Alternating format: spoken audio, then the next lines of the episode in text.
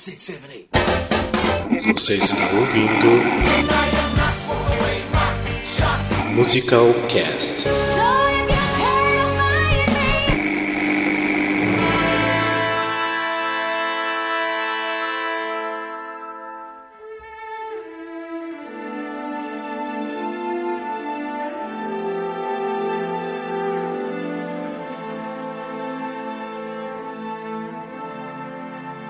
De São Paulo, aqui é Rafael Nogueira, e como já diria o filósofo grego Heráclito, a única coisa constante é a mudança.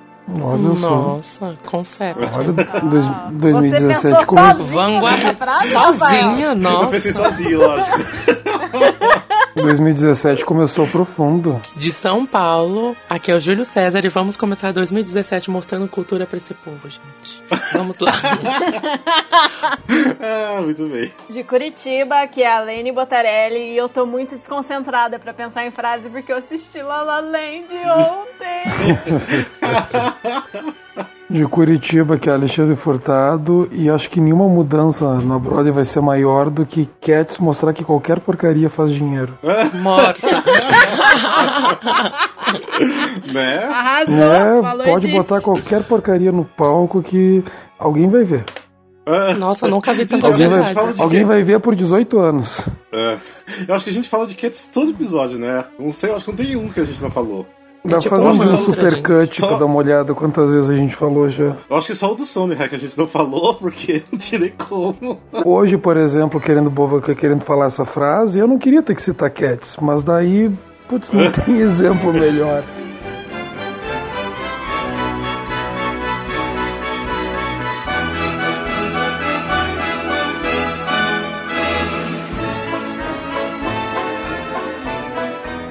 Esse aqui é o episódio número 31 do Musical Cast, o primeiro episódio do ano de 2017.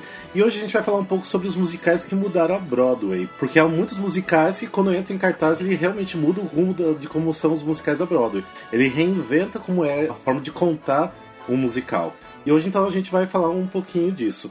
Mas antes da gente começar o nosso episódio, ah, recentemente, já faz acho que dois dias que hoje nós estamos gravando, hoje é dia 15 de janeiro, saiu recentemente a lista do elenco do, do Lemis, dos Miseráveis aqui no Brasil. E eu queria saber de todo mundo aqui, o que vocês acharam do, do nosso elenco brasileiro novo? Eu gostei. Eu achei bem inovador. Eu gostei, assim, saiu do que todo mundo po- poderia pensar do que seria, sabe? Tem bastante rosto novo.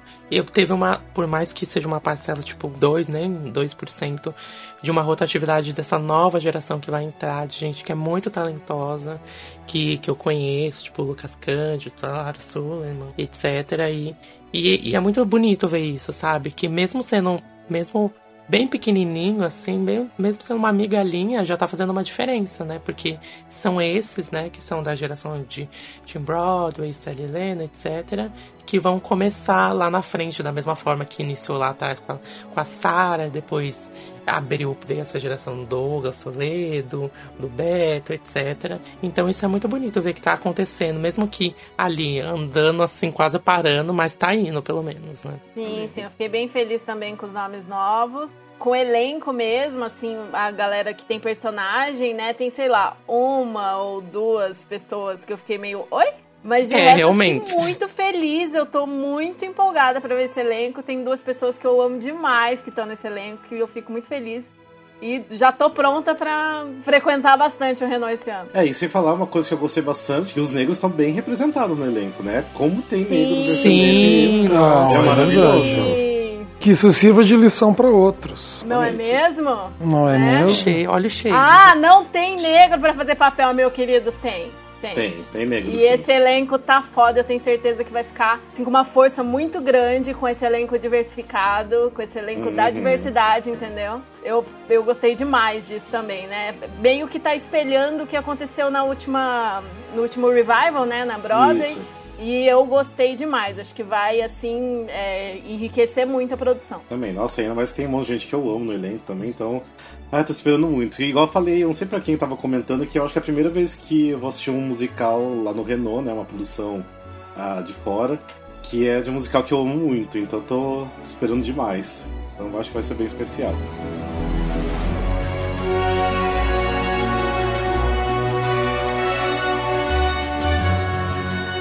Então vamos lá então. Deixa eu começar com uma pergunta aqui para todos e eu também eu posso responder.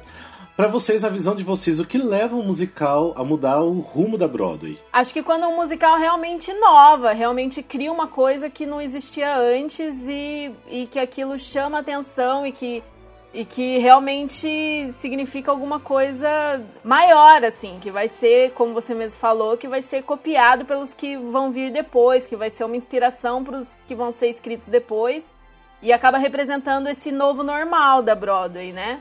muitos dos, dos casos que a gente vai citar aqui foram espetáculos que eram totalmente novos, totalmente assim, uma anomalia, um negócio que a galera ia assistir e ia ficar tipo, nossa, o que, que é isso? O que, que tá acontecendo nesse palco? Representou uma mudança que foi seguindo, que foi sendo copiada e, e normatizada ao longo dos tempos. Né? Para mim, se a gente for avaliar, assim, é claro, a gente vai falar isso mais pra frente, então não vou entrar em detalhe.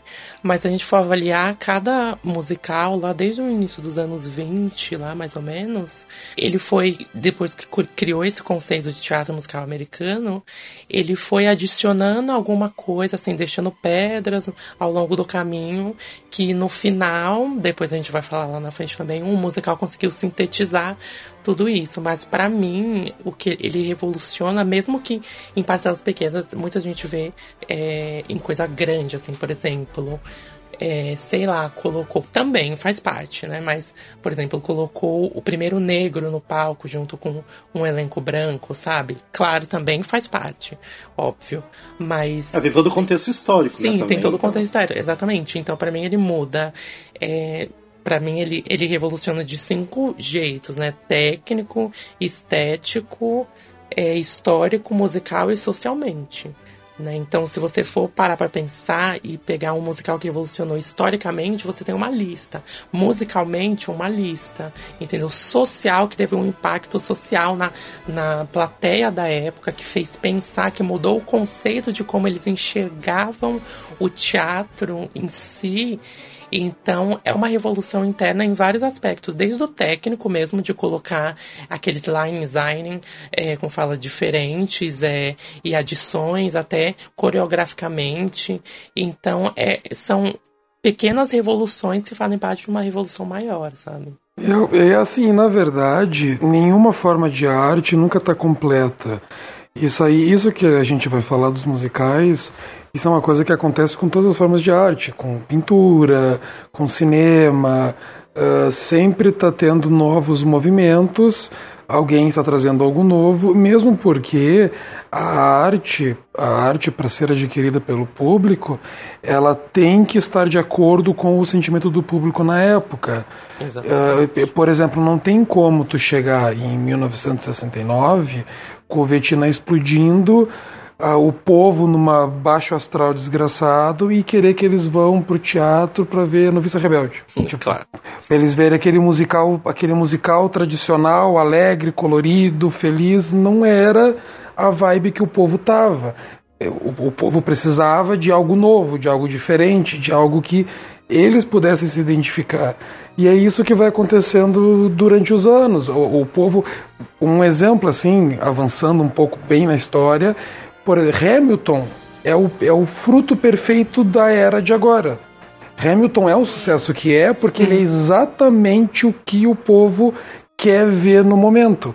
Há 15 anos atrás, Hamilton não daria certo. Daqui a 15 anos, podia ser que se ele estressa daqui a 15 anos não desse certo. Porque ele é exatamente o fruto de agora. Por isso que tá, vira e mexe assim, tantos musicais estreiam, fecham, abrem, e a gente fica, ai, como é que esse musical não deu certo? Ele deu certo, ah, eu achei maravilhoso. Na, pra ti ele foi muito bom, mas pro grande público às vezes não representava o que eles estavam querendo no momento. Não respondia aos anseios do público, né? É, Exatamente. Porque não adianta a gente assim também ir contra a, a maré, porque musical é uma coisa comercial. Porque é Broadway, não adianta, né? Então não vai vender se é a maior parte das pessoas que vão lá para se divertir não vão curtir tanto, então lógico que não vai fazer sucesso, né? Então as pessoas, ah, realmente, a gente pode amar um musical, ah, mas não faz tanto parte da, da, da época que estamos passando, né? Então é, eu acho que é uma coisa bem normal. E eu acho assim que a gente vai tendo eras, né? Eu acho, não sei se dá pra falar que a cada 10, 15 anos que acaba surgindo uma nova era pro, pra Broadway, mas mais ou menos a gente consegue enxergar É, isso hoje em é mais dia, ou né? menos isso mesmo. Eu acho que é, eu acho que tu, acho que tu falou uma, uma, uma datação bem boa aí. Teve a era de ouro, aí teve a era dos rock musicals, teve a era das superproduções. É, porque, por exemplo, assim, entre agora o Hamilton, que a gente tá comentando que é a última agora, né? Entre, eh, tipo, o que daria pra falar, de repente, o talvez Rent também, mas Rent já faz eh, 20 anos, né? Mas teve É. algumas coisas entre, o- entre Rent e Hamilton também, tipo os produtores também.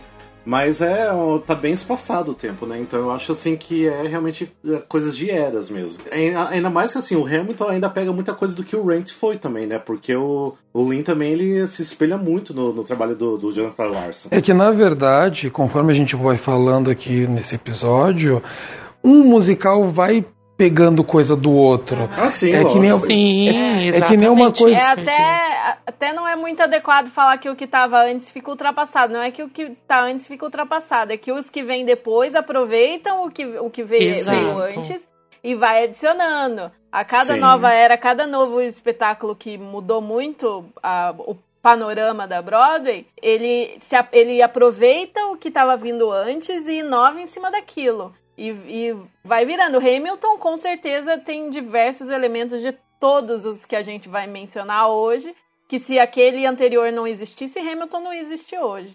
Sim, com Não, e pegando rapidinho esse gancho do que a Lene falou, que encaixa perfeitamente. E até abre assim uma, como eu falo, uma questão que Principalmente o ano passado eu me fiz muito isso, eu acho que casou bastante a gente falar sobre isso bem agora também. Que é até quanto as pessoas não sentem que aquele musical ficou datado. Por exemplo, era a mesma coisa de fazer assim. Na Broadway lançasse um musical que, que tinha uma visão idílica sobre o negro dentro de uma sociedade fosse extremamente aceitado e valorizado, sabe? E não é isso que tá acontecendo hoje ainda, entendeu? Então as pessoas iam ficar revoltadas em assistir aquilo e falar assim, não, isso é uma coisa utópica, irrealista, entendeu? Olha o que a gente tá passando aqui, pessoas estão morrendo, etc.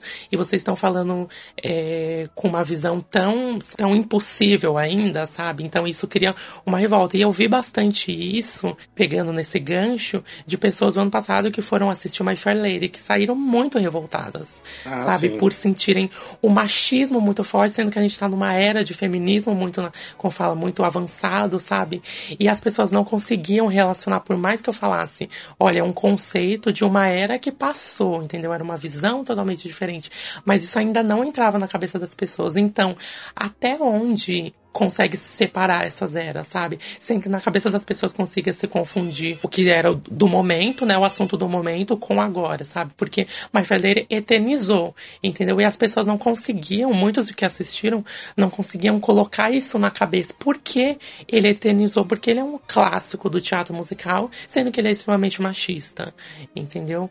Então é bem complicado você conseguir chegar nesse divisor, assim, sabe, de águas, até onde um vai e um continua, sabe, um foi deixado para trás, o outro incorporou alguns elementos, e será que aquele não vai ser criado ali uma, como fala, uma, sei lá, uma rejeição? Simplesmente porque ele ficou para trás, ele pertence a uma outra era, mas ele se eternizou e jogou elementos que vários musicais se apoiaram lá na frente. Tá bem Sim. Ah, você mesmo falando até do, do My Fair Lady, por exemplo, eu mesmo quando assisti a, primeira vez agora, a, a última montagem, eu fiquei bem revoltado, que eu falei, como assim que eu gostava desse musical? né? Então é impossível gostar agora, né? Mas aí eu comecei a pensar, não, a gente tem que começar a ver pelo contexto histórico da época, porque lógico, pode estar datado isso, de repente a gente pode até pegar de uma forma para não errar novamente, né? No caso do, da parte do machismo e tal. Mas realmente, eu acho que assim, para as pessoas assistirem uma coisa assim que não sabe exatamente o que é a história, não sabe do contexto histórico, não sabe de quando que é um musical, com certeza eu acho que acaba chocando um pouco as pessoas, né? Mas realmente a gente tem que sempre pensar na parte do contexto histórico da onde, do que, que a sociedade estava se passando na época, né? Então eu acho que isso Exato. também influencia muito os musicais. E a gente tem que ver como um avanço também, né? E não ficar preso àquilo lá, "Ai, nossa, é isso, sabe? Ele tá, ele tá valorizando isso. Não, vê como um avanço, sabe? Olha como era. Olha como a gente tá agora, entendeu? E eu acho que nem só na questão de história, de, da, da- de enredo, de história, até na parte de produção musical, da- das, das composições, pode ficar um pouco datado e pode afastar um pouco a pessoa. Um exemplo recente é quando a, a Lene, que recentemente foi ver pela primeira vez Miss Saigon, e ela teve uma dificuldade grande com a coisa do saxofone. Que não, mas é, mas é verdade, porque imagina, tu pega assim os anos 80. Anos 80 saxofone era tipo, era praticamente assim, ó, em cinema principalmente. Sim. Saxofone é igual amor.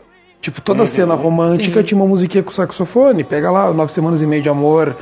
Toda aquela Blade Runner. cheia de. É, Blade, Blade Runner, Runner, que, aquela- que tem a tema que é só com saxofone. que é né? só com Então, saxofone. Então, se tu vê, entendeu, pensando nessa questão de que é um musical feito nos anos 80, é uma trilha composta nos anos 80, super atual para a época, hoje não é mais usado musicalmente desse tipo. Agora, por exemplo, a pessoa vai ver pela primeira vez em 2016, 2017, realmente dá uma estranheza. Não, mas deixa só eu mencionar um negócio. Eu não, eu não estranhei o saxofone musicalmente, eu não tenho problemas com o saxofone. O que eu achei muito engraçado foi eles falarem que eles querem se amar ao som de um solo de saxofone. Eu acho, tipo, mano, que Mas é fala exatamente isso? isso. por- Mas por é, causa- é isso, entendi. Só pra é porque- explicar quem é não tava na discussão, mas é que eu sei. É porque na verdade. É que na verdade é bem isso. Isso. É que na verdade é bem isso, porque naquela cena a gente tem um casal com tudo pra dar errado na vida e eles estão idealizando um amor impossível, um amor cinematográfico, que é um tema que o, que o musical brinca bastante, começando já do Moving My Mind, que é toda aquela coisa de tu pegar e idealizar aquela vida cinematográfica. E daí que nem tu falou, tipo, na hora que eles estão cantando que eles querem ter um amor ao som de saxofone, é como se eles estivessem idealizando um amor cinematográfico dos filmes de amor dos anos 80, que nem tu mesma falou. Hoje em dia, um, pega uma pessoa de 18 anos de idade, ela vai assistir hoje, não faz menor sentido essa letra, porque ela não sabe que os filmes dos anos 80, cenas de amor eram com saxofone. Então, Imagina, eu sou tarado por Miss Saigon, mas é uma coisa datada. Ficou datado essa letra, essa música. Se tu não te situa, tu não consegue entender. Mas ok.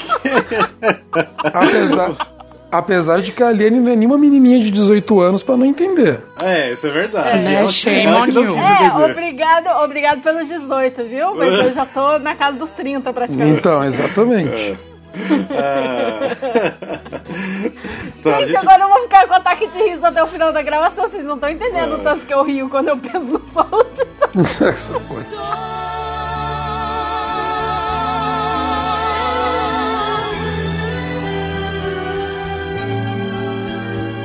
So stay with me and hold me tight and dance like it's the last night of.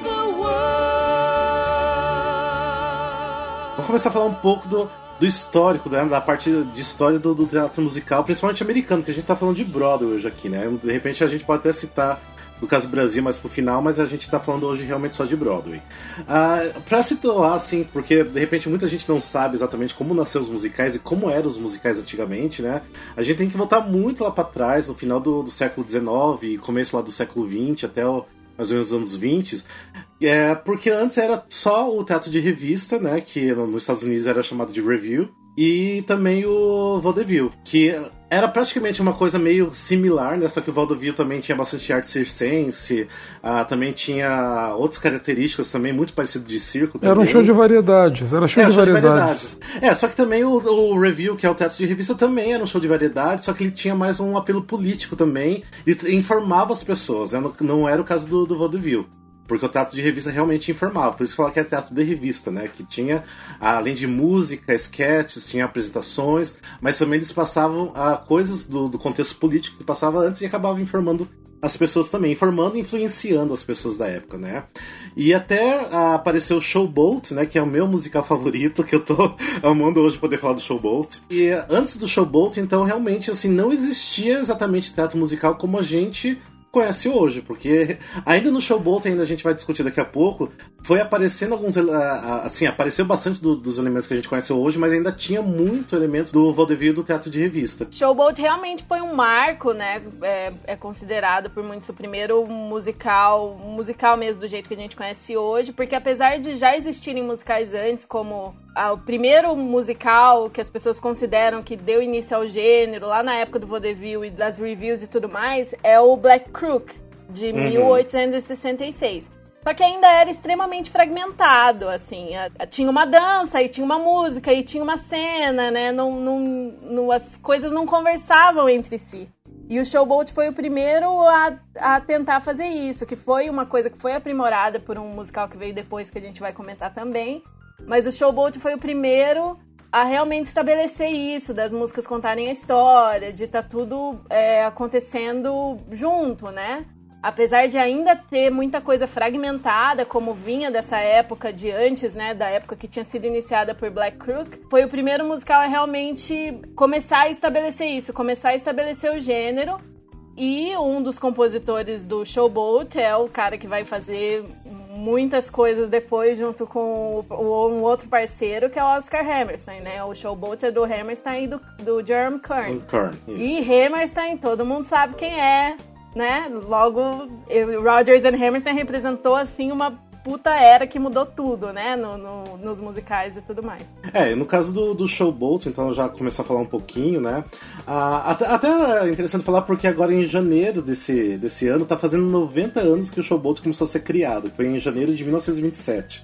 O musical começou a ser criado e só estreou em é, 27 de dezembro de 1927. Então, no final desse ano, o Showboat tá fazendo 90 anos. Então, pode ver que são 90 anos de- praticamente de história de- dos musicais como a gente conhece hoje, né? No caso do, do Showboat, né? Ele, assim, não, não acreditava que ele ia ser sucesso exatamente pelo formato, que era um formato totalmente desconhecido para as pessoas da época. Tipo, quem que vai ficar assistindo uma história de quase quatro horas com músicas e, tipo, não é aquela variedade que as pessoas estavam acostumadas a assistir, né? É, é, Então, a, única, a única referência que o povo tinha disso eram óperas, só que Sim, nas óperas é. não tinha um apelo popular. É, até antes a gente falou do teatro de revista, o vaudeville, também tinha as operetas É, também, que era muito é, popular. Deixa eu né? só adicionar uma É. coisa, Rafa, que eu queria falar dessa coisa de opereta. O mais perto que tinha, mais perto que eu acho que tinha se chego do que viraria Showboat depois, foi os Piratas de Penzance. Sim, Ah, sim. Os exatamente. Piratas de Penzance, só que ele ainda era um formato ópera, mas ele já estava indo para um lado mais popular, ele era cômico. Então, e por, que é por sinal, para quem gosta de teatro musical e não gosta de ópera, mas o Piratas de Penzance ele faz o meio termo bem muito bem feito. E detalhe que também nessa época, porque entra, eu vou falar que é como fala entre aspas, né, musicais eduardinhos, mas na verdade é, é Edward Musical Comedy, né? E nessa época que também ainda fazendo esse link da, da como fala das óperas do Savoy e entrando antes de cair essa época eduardina da Inglaterra para a Broadway, mas a Dorothy, aquela aquela opereta, ela foi uma das, como fala, uma das grandes influências, até mesmo por, por como fala, pro Oscar e pro, e pro Jeremy, para eles iniciarem aquela era do, do Princess Feature, que depois evoluiu para que teve todas aquelas escalas, veio o Very Eddie, né, que foi a primeira composição fiel mesmo deles, de como teatro musical, sem ser baseado em alguma coisa, que foi uma história mesmo, para depois ir lá para frente e sintetizar tudo no, no showboat, mas a, a, a Ópera Dorothy, ela, ela foi responsável por é, alimentar e dar uma visão nas pessoas daquela época, né, que precisavam de algo de- descontraído para esquecer o, o os conflitos da, da Primeira Guerra Mundial e para dar uma visão lá para frente de como seria mais ou menos, mesmo tendo vários elementos que não que ainda não, como fala, que ainda faltavam e ainda por ela ser pautada como uma ópera, mas do que seria um aspecto de teatro musical que seria, como fala, imposto, é, que seria colocado lá na frente. Então isso é muito, como fala, isso é muito bom deixar claro, né? Que os, como falo, foram fragmentos deixados ao longo do caminho. Então você vem desde lá do, do, do Gilbert Sullivan, sabe? E aí vem o, é, as óperas, com ele com as óperas de Savoy, inclusive, inclusive os Piratas de Penzance. E, e vem Dorothy depois, tudo. Dorothy não nada a ver com Mágico de Oz, tá, gente? E, porque tem gente com... E Dorothy, tudo. E o Very Good Eddie também. Então, é, foi bem essa. Foi bem é, pontinho pontinho, porque a, a, a gente não tem ideia de como a história é grande, porque o Showboat nem todo mundo conhece assim, né, de, de agora, que gosta de teatro musical, mas ele é tudo que a gente tem agora, entendeu? Tudo que lá atrás foi colocado, desde as operetas lá, etc, etc, Princess Feature, iniciar essa era e ele praticamente é, é, como fala, desenvolver ele praticamente não, ele desenvolveu o conceito de teatro musical americano. Então, o, o Showboat ele foi tudo isso, desde lá de trás e com outras adições que evolucionaram também. Então, é muito bom deixar claro, e, até mesmo com a, síntese de, dos reviews, do Vaudeville, etc. Ah, pegando então o que eu tava falando, então, as pessoas assim, não estavam tão acostumadas com todo esse esses estilos né, de, de musicais da época, né? Então, até quem produziu o Showboat na época era o, grande poderoso Ziegfeld, né? Que Isso. hoje quem não tem ideia quem foi Ziegfeld é praticamente o Cameron McTosh da nossa época, né? Exatamente. É o cara que, tipo, tem muita grana e produz muita coisa, né? Só que o, no caso do Ziegfeld, ele, assim, ele tinha muita grana, produzia muita coisa pra Broadway, mas era o vaudeville também, o review. Ah, As então folhas, não... né? É, exatamente. Então, é, os folhas também. Se bem que os folhas ele também ah, continuou produzindo bastante ainda depois do Showboat, mas também ele era famoso por isso. Então, ele mesmo tinha muito medo de, do Showboat. Ele falou que, assim, ele ia produzir isso, mas seria dinheiro jogado fora. Porque as pessoas não iriam gostar do Showboat. Outra coisa, o Showboat não inovou só no formato, que foi um formato totalmente diferente. Inovou no tema também, porque as pessoas iam assistir comédias, iam assistir Exato. coisas leves. E o Showboat fala de um tema meio espinhoso, ainda mais pra época, né? Um elenco que é, é integrado, tem atores brancos e atores negros fala da questão racial e fala de várias questões que as pessoas não estavam acostumadas a assistir num, num teatro com música, né? É, até assim, na época era. É, poderia até ter assim. Atores negros no palco, mas era só o ator negro no palco. Não podia misturar ah, tipo, casos negros e brancos ao mesmo tempo no palco. E isso começou a acontecer com, o Showboat, né? Então eu acho que. Imagina para as pessoas que. Ah, tipo, uma sociedade totalmente preconceituosa da época ver isso acontecendo. Então acho que já chocou por aí. E eu acho que ajudou as pessoas a assimilarem que tá ok, tipo, não é problema nenhum. Né, isso acontecer. Mesmo assim, ainda uma das atrizes, a Tess Gardella, ela usava blackface para fazer, que na época era uma coisa super normal, né? Tipo, imagina, começo do, do século XX. Então ainda tinha toda a, essa, essa, coisa do tema também, que igual a Aline falou que era uma coisa meio complicada de falar na, na época. E também, assim, revolucionou pela história, porque assim, a história era pesada, era o drama, né? Porque era uma como a Aline também falou, que não. As pessoas estavam acostumadas com comédia, mas era um drama pesadíssimo. Tanto assim que na, falam que na, na estreia, tipo, fechou as cortinas e ninguém aplaudiu, porque as pessoas saíram meio chocadas, meio sem entender o que, que exatamente foi.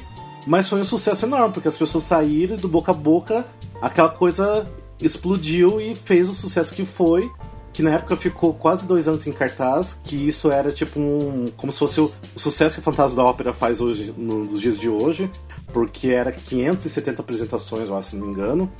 Então era uma coisa assim, de muito sucesso. Então as pessoas estavam tentando digerir isso, né? Porque era uma coisa complicada. E eu tava falando ainda que assim, que o Showboat ainda não uh, tinha todos os elementos de hoje do teatro musical, porque ele ainda caía um pouco no, no vaudeville também. Tinha cenas também que se passava dentro do, do, Porque assim, a história se passa, né?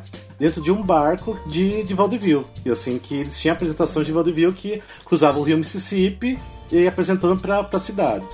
Tanto que assim, tem algumas cenas que se passam em apresentação dentro do, do, do Showboat que é, são cenas de vaudeville, que ali realmente, se você cortar, não vai fazer diferença nenhuma para a história, a música não tá contando nada, então ah, realmente, ainda assim, o Showboat ainda falhava em alguns aspectos de, de teatro musical, mas já se começou a ver muito dali. Tipo assim, a, a, as músicas, as músicas principais realmente contavam a história, o que nunca tinha acontecido isso antes. Né? Isso era uma coisa assim que ninguém nunca imaginou fazer na Broadway antes, né? Fora o caso que já estava acontecendo com as óperas e operetas, que era basicamente isso, mas não da forma tão popular como foi o Showboat. E como falei, e o Showboat, para vocês verem como era um, foi um divisor de água mesmo, não é aquilo que, ai, ah, ele estreou em 1924, não foi? 27. 27, isso. É, a partir dali, depois da estreia dele, todas as formas de entretenimento, né, do teatro que conhecia, review, vaudeville, etc, começaram a declinar. Né? Já foi a, a como falo, já começaram a evanescer ali, porque não fazia mais sentido, as pessoas não queriam mais assistir aquilo. Porque é, eles realmente, pela primeira vez, o Showboat, ele mostrou que o teatro podia contar uma história e passar uma lição através de uma história. Porque antes eles não tinham isso. E até na- mais pra frente, eu lembro que é, eu li uma crítica de um, isso a gente vai falar do, no Oklahoma, que depois eu falo, de uma crítica de ainda como as pessoas, quando estreou o Oklahoma, de como as pessoas pensavam naquela época, depois no, no intervalo do primeiro ato. Aí só pra vocês me lembrarem aqui, que é pra, pra gente voltar ainda a remeter, pra você ver como é um processo demorado, mas mesmo assim, até porque eles estavam no segundo ainda dessa revolução do teatro americano musical, né? Então, pra você ver como é bem lento ainda para as pessoas tentarem digerir o que era aquilo mesmo com o sucesso que foi Showboat. A gente então ali no Showboat, então a gente realmente começou a história do teatro musical americano, né? Porque é considerado isso, só que ainda gente- o próximo que a gente vai falar no caso do, do Oklahoma, que realmente marcou exatamente tudo que a gente tem de teatro musical, realmente o Oklahoma deixou bem marcado. Não, eu só ia comentar que um filme que eu acho bem legal, que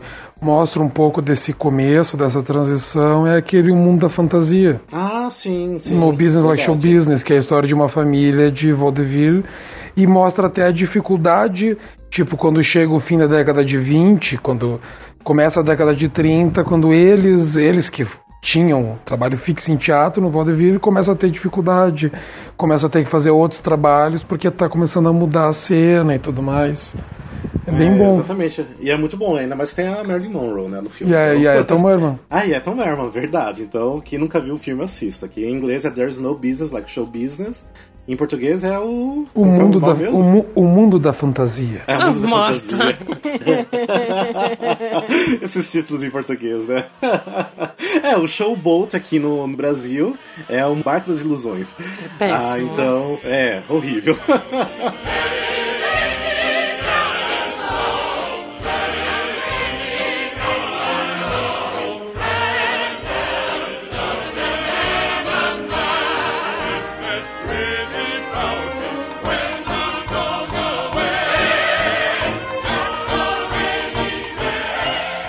aí Showboat tinha quatro horas de duração, tinha músicas que contavam a história e tudo mais, mas era uma coisa ainda muito fragmentada. Ainda tinha aquelas músicas que o texto aqui que a gente leu para esse episódio chama de cigarette songs, que são as músicas para você sair do teatro e, e fumar naquele momento, que é aquele número de vaudeville que tá acontecendo no meio do musical, né?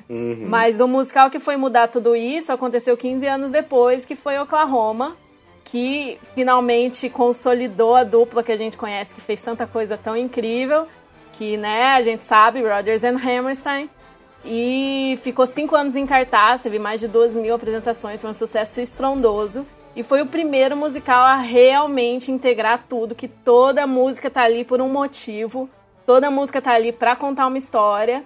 É, as cenas são integradas, então não tem mais aquilo de, ah, isso daqui eu posso jogar fora. Tipo, tudo que tá acontecendo no palco é essencial, que foi uma coisa que Rodgers e Hammerstein é, se juntaram para criar, né? Introduziram isso, eles já estavam trabalhando separados antes, mas quando eles se juntaram, que eles aproveitaram tudo que Showboat já tinha e fizeram esse que realmente é o grande marco do, do musical moderno, né? Acho que dá para dizer, né? Do musical dessa nova era, que realmente toda música tem um propósito, toda cena tem um propósito, nada tá ali à toa. Oklahoma, é, eu lembro que eu li uma vez um artigo que falava que o, o Oklahoma destruiu o, como fala, o conceito de números de danças baseados no vaudeville, né, que ainda era muito forte no showboat e era o que pecava.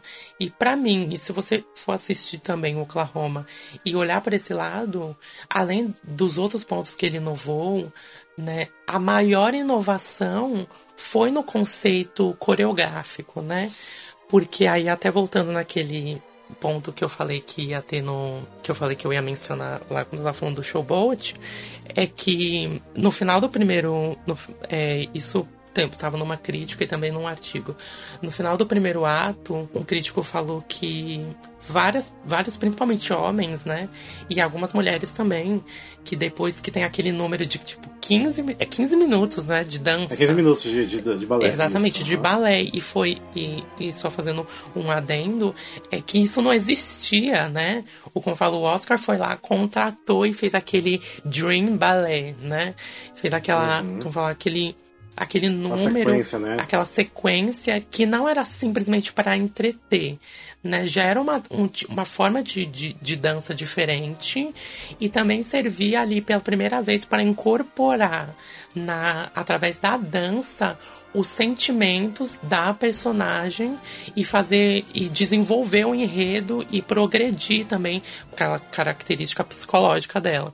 E todo mundo ficou Sim. chocado com isso. E eles até falaram, um, um dos homens comentou com um crítico, no legs, no joke, no, no smiley faces, not gonna happen. Sabe, tipo, sem piada, sem mostrar pernas, sabe, não vai isso não vai pra frente, não vai acontecer. Entendeu? E a gente vê ainda a influência, porque eles estavam acostumados com o showboat, que tinha toda aquele, aquela loucura do vaudeville, e eles ainda não eram muito apegados a isso. E o Oklahoma veio destruir esse conceito, né? A Agnes que era a coreógrafa que foi contratada pelo Oscar, que implementou isso e, como fala, e combinou.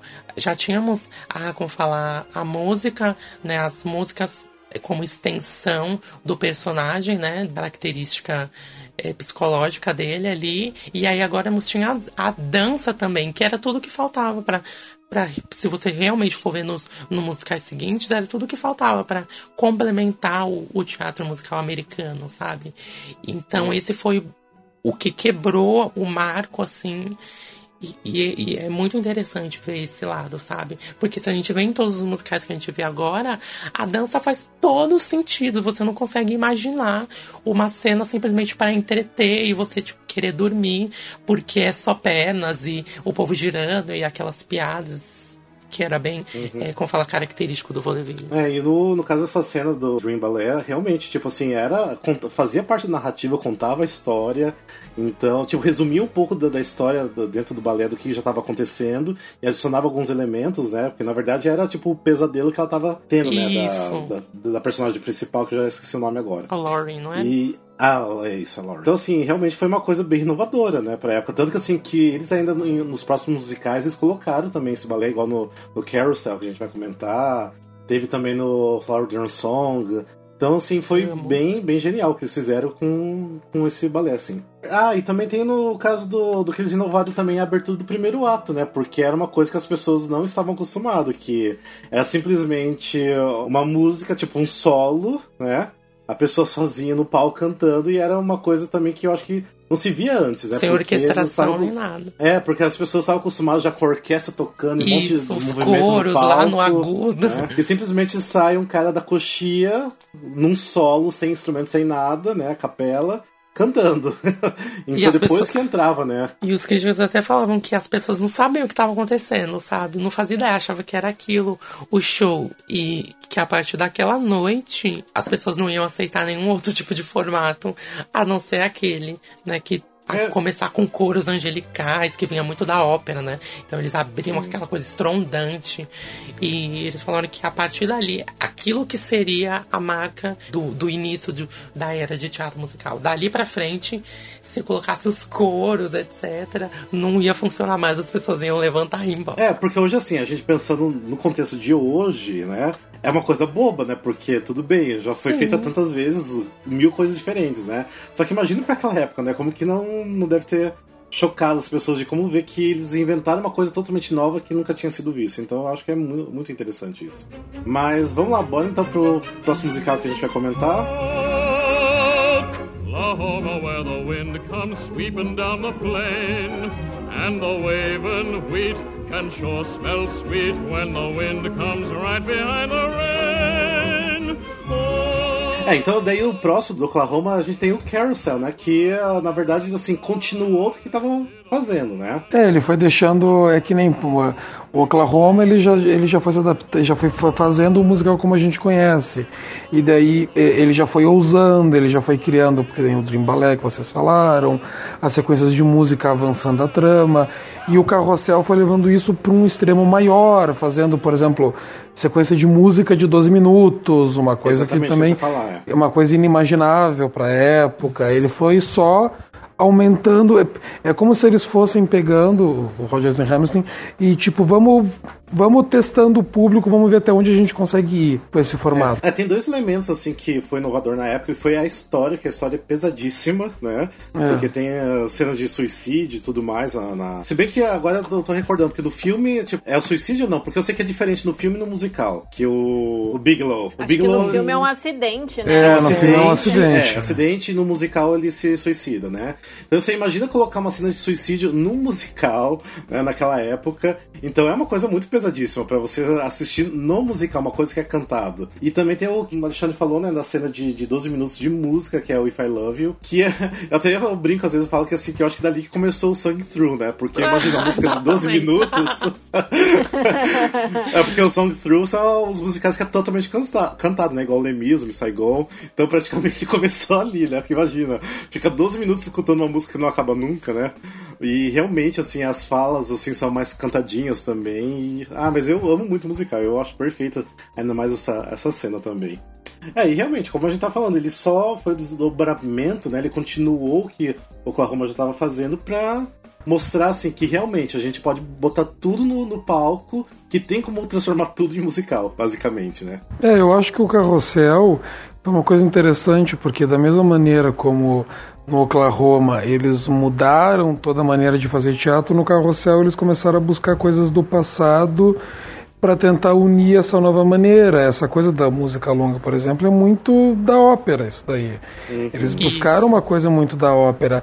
Os temas mais pesados também era uma coisa Era recorrente na ópera, era que é que nem, por exemplo, ah, ver o suicídio no teatro. No começo do teatro, Romeu e Julieta tem suicídio. Então, que é, é, é uma coisa que eles foram. é que, na verdade, eu acho que assim, ó, o, nos últimos, nas últimas décadas, antes de Carrossel, o teatro estava indo para o lado mu- muito mais de entretenimento e uma coisa fugaz de escape. E daí foi perdendo a sua seriedade. O Carrossel começa a trazer a seriedade de volta para o teatro. Não, você pode se divertir com algo triste, sério, profundo. Antes, em 1940, estreou o, o Paul Joey. Vocês conhecem esse musical? Ah, Paul Joey, sim. Isso, então. Paul E ele filme tá abor- com o Frank Sinatra. Exatamente. E ele abordava muito do que o Carousel foi falar depois, sabe? Então falava daquela é, da natureza humana mesmo, sabe? Não era não era um, um enredo mais criado assim pra falar dos sentimentos. Não, ele falava do lado obscuro do homem e e também é, tinha, era bem sexualizado, né? E depois a gente vê isso em algumas produções da, pra frente, é onde foi inserido muito essa parte sexual, né? De explorar a natureza sexual do homem, inseriu o conceito de. um, um conceito de anti-herói na peça, que isso não existia antes, sabe? É até legal pra um, pra um episódio de anti-heróis que a gente tinha planejado. e ele foi. E eles fazem. Eu já vi muito. Eu já li em muitos lugares eles fazendo essa, essa relação do Paul Joey com o Carousel, né? Porque ele antecedeu. Então é muito comum isso, porque eles abordam de temas muito. E olha que, como fala, claro, o, o Paul Joey não tem nem a- a a metade da projeção que tem o Carousel. Mas ele fala muito de, de. aborda muitos conceitos que o Carousel enalteceu e também ajudou a contar. Então é muito interessante isso também. É, quem quiser procurar o Paul Joey, tem um filme também, né, que é do- com o Frank Sinatra, e a gente tá falando de títulos, né, aqui no Brasil, se chama Meus Dois Carinhos, tá? Olha, nada a ver. E Gente, por só- quê? E olha que interessante, o Showboat, um dos compositores é o Oscar Hammerstein, o Paul Joey, um dos compositores é o Isso. Richard Rogers. Isso o mesmo. Paul Joey é por Rogers and Hart, Lawrence Hart. Isso, exatamente. E isso em 1940. E aí, em 1943, eles vão se juntar para escrever Oklahoma. E eu achei bem interessante o que o Júlio falou, porque realmente, né, tanto no Paul Joey quanto no Carousel, os protagonistas são anti-heróis, né? bem anti-heróis. É, bem anti-herói. Muito anti-heróis. Bota anti-heróis. então lá, vamos então. Qual outro musical que a gente, assim, seguindo a, a, linha né, do tempo?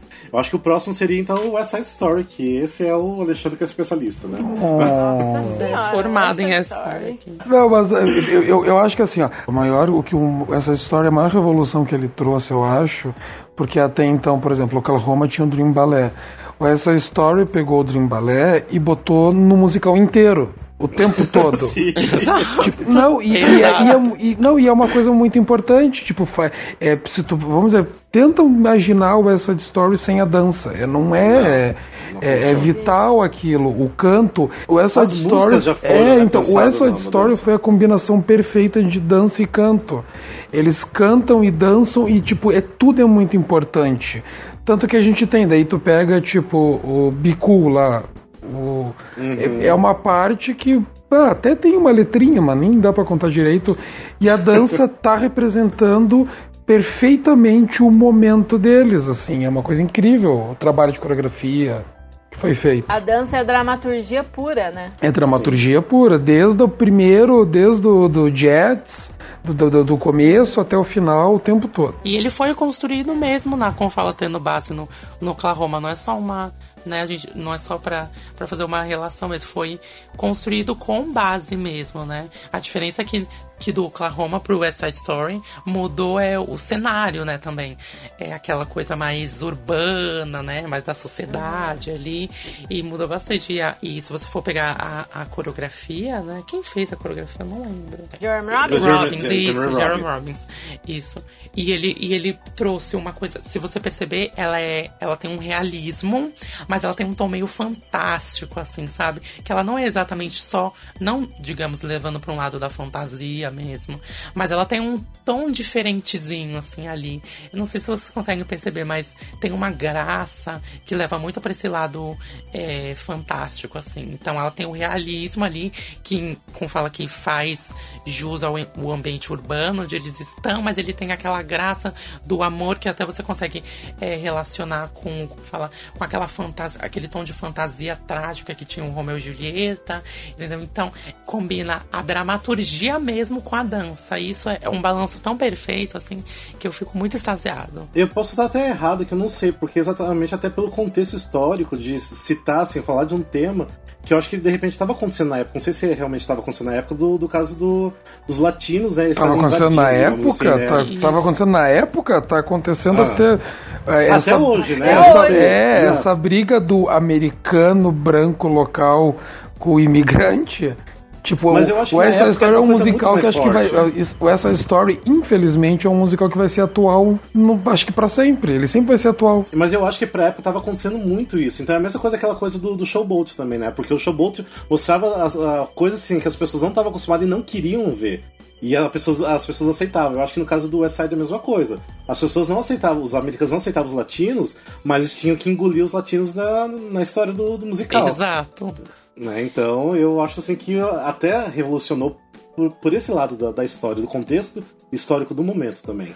E tem até uma, como fala, tem uma coisa é, engraçada. Eu não sei pra, como falar pra vocês. O que vocês, tipo, acharam de, na época, o The Music Man ter levado o, o tom de melhor musical e o West Side não? Porque parece mais ou menos é, uma revolta que eu tenho com o Avenue Queen ter levado o, o Tony de melhor musical e o Wicked não. Não, Wicked. Se bem Mas que eu, eu entendo assim- por que o Avenida que levou o, o- como fala, o Tony, eu- isso vem uma coisa que é uma propensão muito clara em. é, Mas assim, é o que a gente tá falando, Nomeação. Júlio, porque assim, pô, a- o The Music Man na época era mais um musicalzinho bonitinho da Broadway. O West Uhum. Side Story não.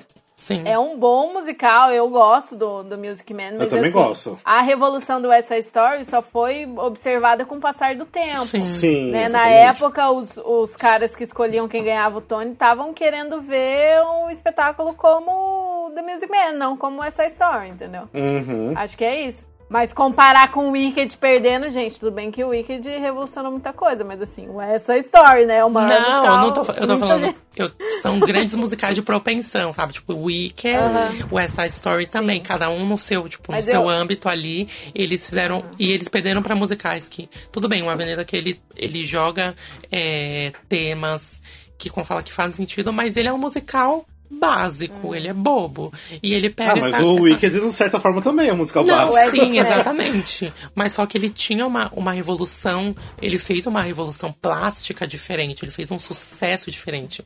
E ele adicionou até aquela era ali de como ele até fez um marco de quando o Rei Leão estreou na Broadway, né, o conceito dele, e o Wicked ele veio e pontuou mais uma vez. Então fez Ah, um, tá, mas um no E eu acho que a diferença é que o Wicked fez um sucesso quando estreou. Essa Story fez sucesso quando estreou, mas ele foi admirado mais É, e observado mais depois, e considerado isso. mais com o passar das décadas. O Wicked Sim. foi um negócio instantâneo e, tipo, sei lá, muita gente considera o Wicked ruim. Pouquíssima gente considera essa Story ruim. É que essa história foi aquela coisa assim, tipo, que nem todo, tudo, tudo que é novo, tudo que muda, demora um pouco pra ser compreendido, tanto que, tipo, o quê? Ser digerido. Tanto que quatro anos, quatro, quatro anos não, acho que dão cinco, seis anos depois, que foi o filme, que ano que foi? A peça foi em 57, o filme foi em que, 61? O filme foi em 61, exatamente. Daí quando estreou o filme, ganhou 10 Oscars. Uhum, Então quer dizer, daí tu já vê que tipo foi uma coisa que o povo já estava mais preparado. sim. O filme fez justiça pelo que o musical não ganhou. Que foi na, na época foi o grande recordista, foi uma coisa impressionante. É, eu, assim, eu gosto muito, assim, assim, não é um dos meus musicais favoritos, West Side Story, mas eu gosto muito, assim, porque você assiste e você entende o porquê ele é, ele é famoso, o porquê ele revolucionou a Broadway. Você consegue entender, assim, logo na abertura, porque é, é muito incrível a abertura do West Side Story. Não, tanto que essa história é aquele musical que mesmo a pessoa sem nunca ter visto ou a pessoa, a pessoa não vê musicais, ela não tem o costume de ver musicais, ela começa a ver, eu já vi isso com várias pessoas, que eu sempre faço as pessoas assistirem, obrigo as pessoas a verem essa história. E daí, ah, eu conheço a música. Ah, eu conheço a música. Ah, eu já ouvi essa música. Todo mundo fica assim porque popularmente as músicas dessa story estão elas estão colocadas no mundo, espalhadas.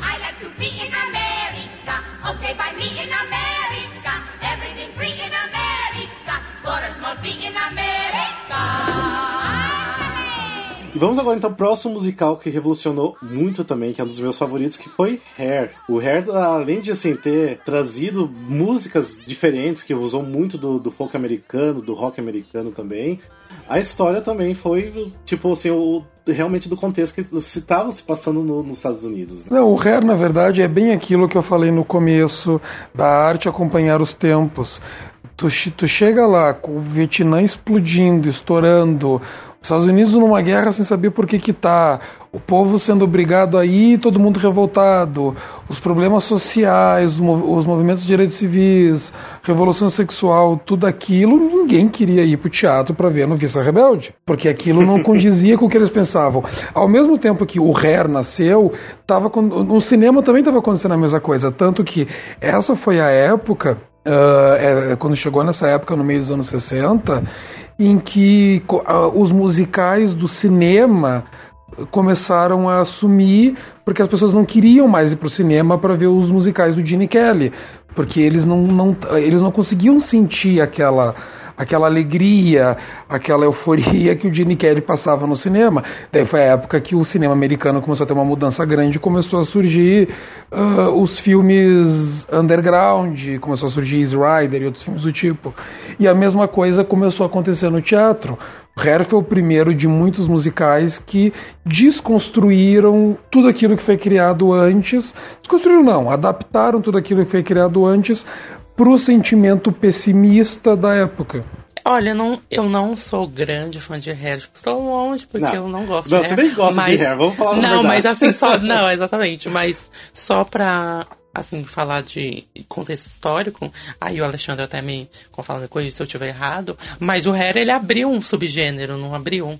De rock Abriu? musical. Oi, como? Então, ele, como fala, ele, com certeza. a- ele abriu e, e também fazer, como fala, foi o, tipo, o precursor para usar, através tipo, de, de, de sketches, assim, de vinhetas, né, a música para contar e ligar esses pontos. Assim, isso é a única coisa que eu sei sobre Hair, gente, porque eu não gosto. É, a gente tava até falando de resgatar coisas do passado, de repente o Harry até resgatou também aquela coisa do, do vaudeville, do, do teatro de revista. É. Porque se for ver bem, ele é todo quebradinho, né? Faz sentido, conta história, mas ele é todo quebradinho como se fosse vários esquetes, né?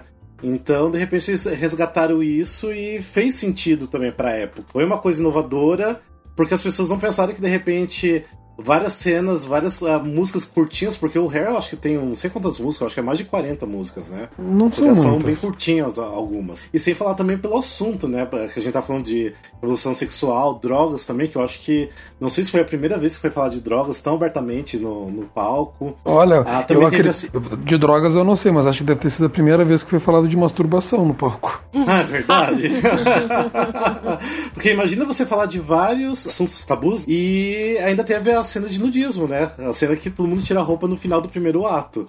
Então imagina a pessoa que não estava acostumada com nada disso sentar no, no teatro lá e, e ver todo esse assunto e ainda acabar o primeiro ato com todo mundo pelado. Foi, acho que Sim. algo assim que serviu pra. eu Acho que assim, eles. Não sei se eles queriam chocar as pessoas ou queriam, queriam chamar atenção, mas eu acho que assim, eles queriam realmente mostrar que dava pra, pra mudar o mundo, dá pra mudar a sociedade. Eu acho que assim, que eles criaram um trabalho muito bonito. E todos os musicais que a gente veio falando até agora é, são o que a gente chama de book musicals, que é quando as músicas ajudam a, a avançar a história, né? Quando as músicas servem a história e o foco do musical é, é a história que está sendo contada. Hair é um dos primeiros representantes do que a gente chama de concept musicals, de musicais conceito, que, que o foco do musical não é a história que está sendo contada, é o tema como um todo, que é uma coisa que a gente vê que todos os musicais, é, muitos dos musicais que vieram depois, é, usam isso. É um, o musical pode até ter uma história, pode até ser meio book, mas ele é muito conceito. Muitos musicais é, que vieram depois de Hair são conceito, que no fundo estão contando uma história, mas também estão falando de um, de um tema. É, o foco maior é um tema. Então, por exemplo, o próprio Hamilton, se você for ver, é um book musical, mas também é um musical conceito. Do jeito que ele é apresentado, do jeito que ele aborda os temas dele, etc. E Hair tem muito isso, porque Hair é muito. Tem uma historinha, mas é muito fragmentado. É uma coisa que são números meio independentes e que estão ligados e que falam sobre o mesmo tema e falam dessa questão da atualidade da época. Do... Tem muito disso do que vai ser explorado no, em todos os mus- na grande maioria dos musicais que mudaram a Broadway depois, que é a questão do musical conceito. É, eu acho que assim, ó, a Aline falou. Eu acho que todos os musicais até agora que a gente estava falando, eles estavam pegando o que um primeiro fez e estava expandindo, expandindo e mudando e mexendo um pouco, ah, como se fosse aprimorando o que, o que começou a ser feito lá no Showboat. Quando chega Hair, não. Hair ele dá uma quebra e todos os que vão vir depois, eles vão fazer a sua própria quebra. A gente começa agora, a gente vai começar agora uma sequência de musicais que um vai estar radicalmente trazendo mudanças novas, uma mais impressionante que a outra. Isso é verdade, nossa, muita verdade isso. É, o Hair, fo- o Hair foi o primeiro chute na porta Sim. e daí depois começou a vir só tapa na, daí depois começou a vir um tapa na cara atrás do outro. Exatamente, É, porque, porque antes era só. Era, não tinha É, inovação, né? Só era complemento, só eram adições básicas Isso. que foram ajudando a criar todo um conceito. Aí com o ré. Nossa, realmente. Aí com o É uma transgressão. Ele, exatamente, ele começou a. É como se ele tivesse falado: agora vocês comecem a fazer as suas próprias inovações, sabe? É, e hoje em dia a gente vê muito isso na Broadway. Se bem que ainda assim as pessoas ainda acho que são assim, meio preguiçosas pra isso, né? O- os compositores, os criadores e tal. Ah, mas assim, a gente acaba vendo assim, aos, aos pouquinhos, assim, que de repente tem um povo louco que quer trazer um musical totalmente diferente, só que a- acaba também não sendo tão aceito, né? Não, não sei o, por- pelos quais fatores, né? Igual a gente teve o American Cycle uh, da Broadway, né? Que assim, que falaram que assim, que era incrível, revolucionou muita coisa pela música, pela história, pelo jeito que foi montado, só que não foi bem aceito pela crítica e pelo público, né? Aham. Então, eu acho assim, o Hair trouxe realmente tudo isso, né? Tipo, ah, não, vamos agora. é, todo mundo quer criar um musical, quer dar aquele tapa na cara, igual o Alexandre falou. Então, e eu acho assim que foi bacana, porque musical, aquela coisa, musical sempre ter aquela coisa bobinha de história sendo contada dos, dos book musicals, acaba cansando de um ponto, né? Que você quer ver uma coisa diferente às vezes. Não vamos negar, porque é um tesão ver uma história bem contada.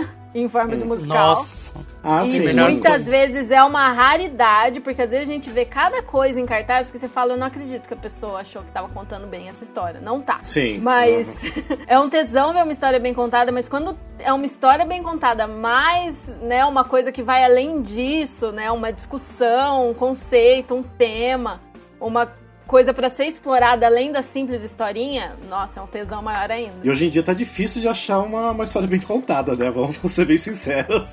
Com E hoje certeza, tá bem com difícil. certeza. É. Nesses jukebox aí, tá difícil, tá sofrido. Enquanto a gente vem lá desde o começo dos anos 20 com mudança, só pra marcar ali depois do Hair, é, enquanto antes, lá no, no começo dos anos 20, vinha com de tipo, a música com, é, evoluía o personagem, a dança também mostrava as, as emoções, etc. A partir ali do Hair, é, começa uma revolução nos enredos, né? No plot ali, na forma de contar. Eles quebram todo um andamento de anos de como se conta uma história de teatro musical e pega ali o andamento das peças e viram de ponta cabeça, né? Isso a gente provavelmente vai, com certeza a gente vai falar no, no próximo episódio fazendo uma continuação, mas você vai ver muito disso, que os libretos eles são totalmente desconstruídos e isso tem uma quebra bem grande. Enquanto é aquela historinha que uma coisa leva a outra, né, é, vai vir uma leva de musicais que faz isso diferente, totalmente diferente. E também que come- na parte é, estética também começa a colocar elementos de filmes que eram usados e guardados para filmes e eles começam a levar isso pro palco. Então é meio que uns dois movimentos aí vanguardistas que começam. Eu acho que assim, depois do Hair, as pessoas não tiveram mais medo de criar o Não. teatro musical. É. Eu acho que assim, eles viram assim, ah, não, o Hair mostrou tanta coisa diferente, de um formato também diferente, então eu, a gente pode criar o nosso, né? Então, assim, as pessoas do passado não têm mais medo de criarem coisas diferentes. O que não, essa coisa que a gente falou antes, assim, das pessoas, que a gente falou no começo, da pessoa conseguir se eh, situar o que foi feito pra época, por mais que Hair seja um musical que envelheceu muito bem, ele hoje em dia, quando ele é montado, as pessoas gostam, as músicas conseguiram ir além da sua era, mas ah, uma proposta que eu gosto de fazer assim para as pessoas é tu pega assim, ó, tu, ah, tu resolveu hoje que tu vai assistir Hair seja um bootleg, o filme, o que quer que seja. Tu tenta pensar da seguinte maneira: pensa que tu acordou de manhã e daí tu ficou sabendo que o teu vizinho de 19 anos, que foi a força pro Vietnã, morreu. Daí tu abriu o jornal e tu leu que o show do Rolling Stones, que o show do Rolling Stones no, no dia anterior morreu gente também, e daí tu vai à noite e tu vai ver Hair no teatro. Tu imagina como é que tu, tu, tu te situa nessa posição do americano da época, é uma coisa incrível. O que Hair faz pra ti. É, eu acho que foi até um momento bom o Hair ter aparecido pra abrir a mente das pessoas. Exatamente. né? Até por, por ser contra a guerra também, né? Ser a favor do amor e paz. Eu acho assim que foi um momento muito bom o Hair ter aparecido e teve tudo a ver né, com a época.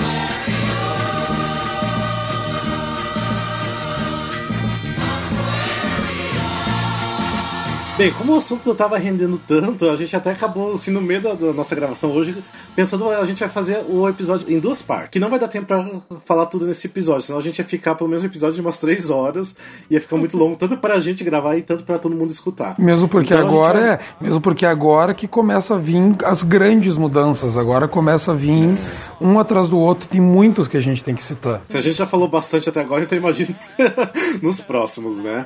Então a gente vai continuar esse episódio no, no próximo, né? Que vai ser a parte 2. é, o episódio número 32. E até mesmo quero saber do, dos ouvintes, se vocês gostaram desse episódio, se vocês tiverem algum musical, de repente, que a gente não citou até nesse momento, até o Hair, né? Ah, se tem algum que vocês gostam, vocês, vocês acham que realmente mudou a Broadway, deixa o nome pra gente, fala o porquê vocês acham que, que mudou, porque não adianta falar só nome do musical, mas dê a opinião de vocês também. E também pro próximo episódio, como a gente vai continuar do Hair até agora o, atual, que é o Hamilton, deixa a ideia de vocês também, se tem algum musical que vocês acham que realmente mudou a visão da Broadway, que vocês gostariam que a gente comentasse, também pode deixar que a gente comenta no próximo episódio. Nem que seja pra gente falar que a gente acha uma merda. É, exatamente. Deixa só que a gente não concorda. tipo, a pessoa, tipo, a pessoa falou um cabaré, não, cabaré não, vamos, vamos pular. Pula, passa. É. Ah, não, brincando, a gente comenta e a gente dá a nossa opinião em cima da, da opinião de vocês também. A Né? revolução Cláudia Raia do teatro. É, mas a gente tá falando de Broadway, então vamos tentar manter Broadway, né? Senão a gente vai fugir muito pro, pros outros lados. Gente, antes da gente terminar, só lembrando que a gente tem nosso site oficial, né? Que já tá ó, quase dois meses no ar, né? Que é o musicalcast.com.br. Ah, lá a gente tem todos os nossos episódios, a gente já tem as notícias, alguns artigos que nós publicamos. Então, visitem lá o nosso site. Também tem o Instagram, que é musicalcast. Temos também o Facebook, é facebook.com.br musicalcast. Curta a gente lá, quem não curtiu ainda. E e-mails, se vocês quiserem mandar e-mails pra gente, também é o contato musicalcast.com.br. Então escreva pra gente, pode deixar inbox no- na página do Facebook, pode mandar se quiser até inbox no Instagram. A gente sempre vai ler de alguma forma, então pode entrar em contato com a gente. Gente, então é isso, o episódio então acaba por hoje, essa parte, mas continue com a gente no próximo episódio pra gente continuar o assunto, beleza? Obrigado novamente, então todo mundo tenha um bom ano, feliz 2007 pra todo mundo. E é isso, beijos e abraços pra todo mundo. Beijo. Beijo, Beijo, gente. tchau, Ano tchau, novo. tchau. Beijo. Assistam a La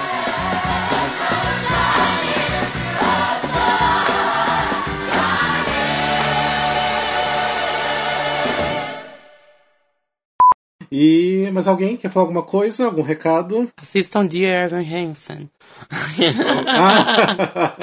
Ah, é, de, de, de, de, ô Júlio, Júlio. Sou o embaixador É, oficial. não, não é não, por causa que eu. Ei, eu ei, cravei ei. a bandeira essa semana. Eu cravei a Não, bandeira querido, mas primeiro. olha, muito antes eu tava já cantando, já tava cantando aqui Waving Through the Window há muito tempo aqui. Você tá cantando essa música porque eu não O tenho que ter no Spotify. tá Não, nada a ver, tem Us também. Fala, tem Tell fala. Há quanto tempo que eu te Já falo O. Alexandre é o embaixador oficial de Dear Evan Hansen nesse, music, nesse podcast. Então a gente vai ver aqui, então a gente vai ter um duelo. Eu vou querer enfrentar o Alexandre. O Alexandre. É. É, duelo de titãs. Quem É. sabe mais sobre Dear Evan Hansen? O Alexandre até escreveu um texto sobre o Dear Eu Evan li. Hansen. Eu falei assim, que patifaria é essa? Que era eu que deveria estar escrevendo. Eu tava falando pro Alexandre. Isso é favoritismo, gente, tá vendo? Vamos deixar bem claro aqui o favoritismo.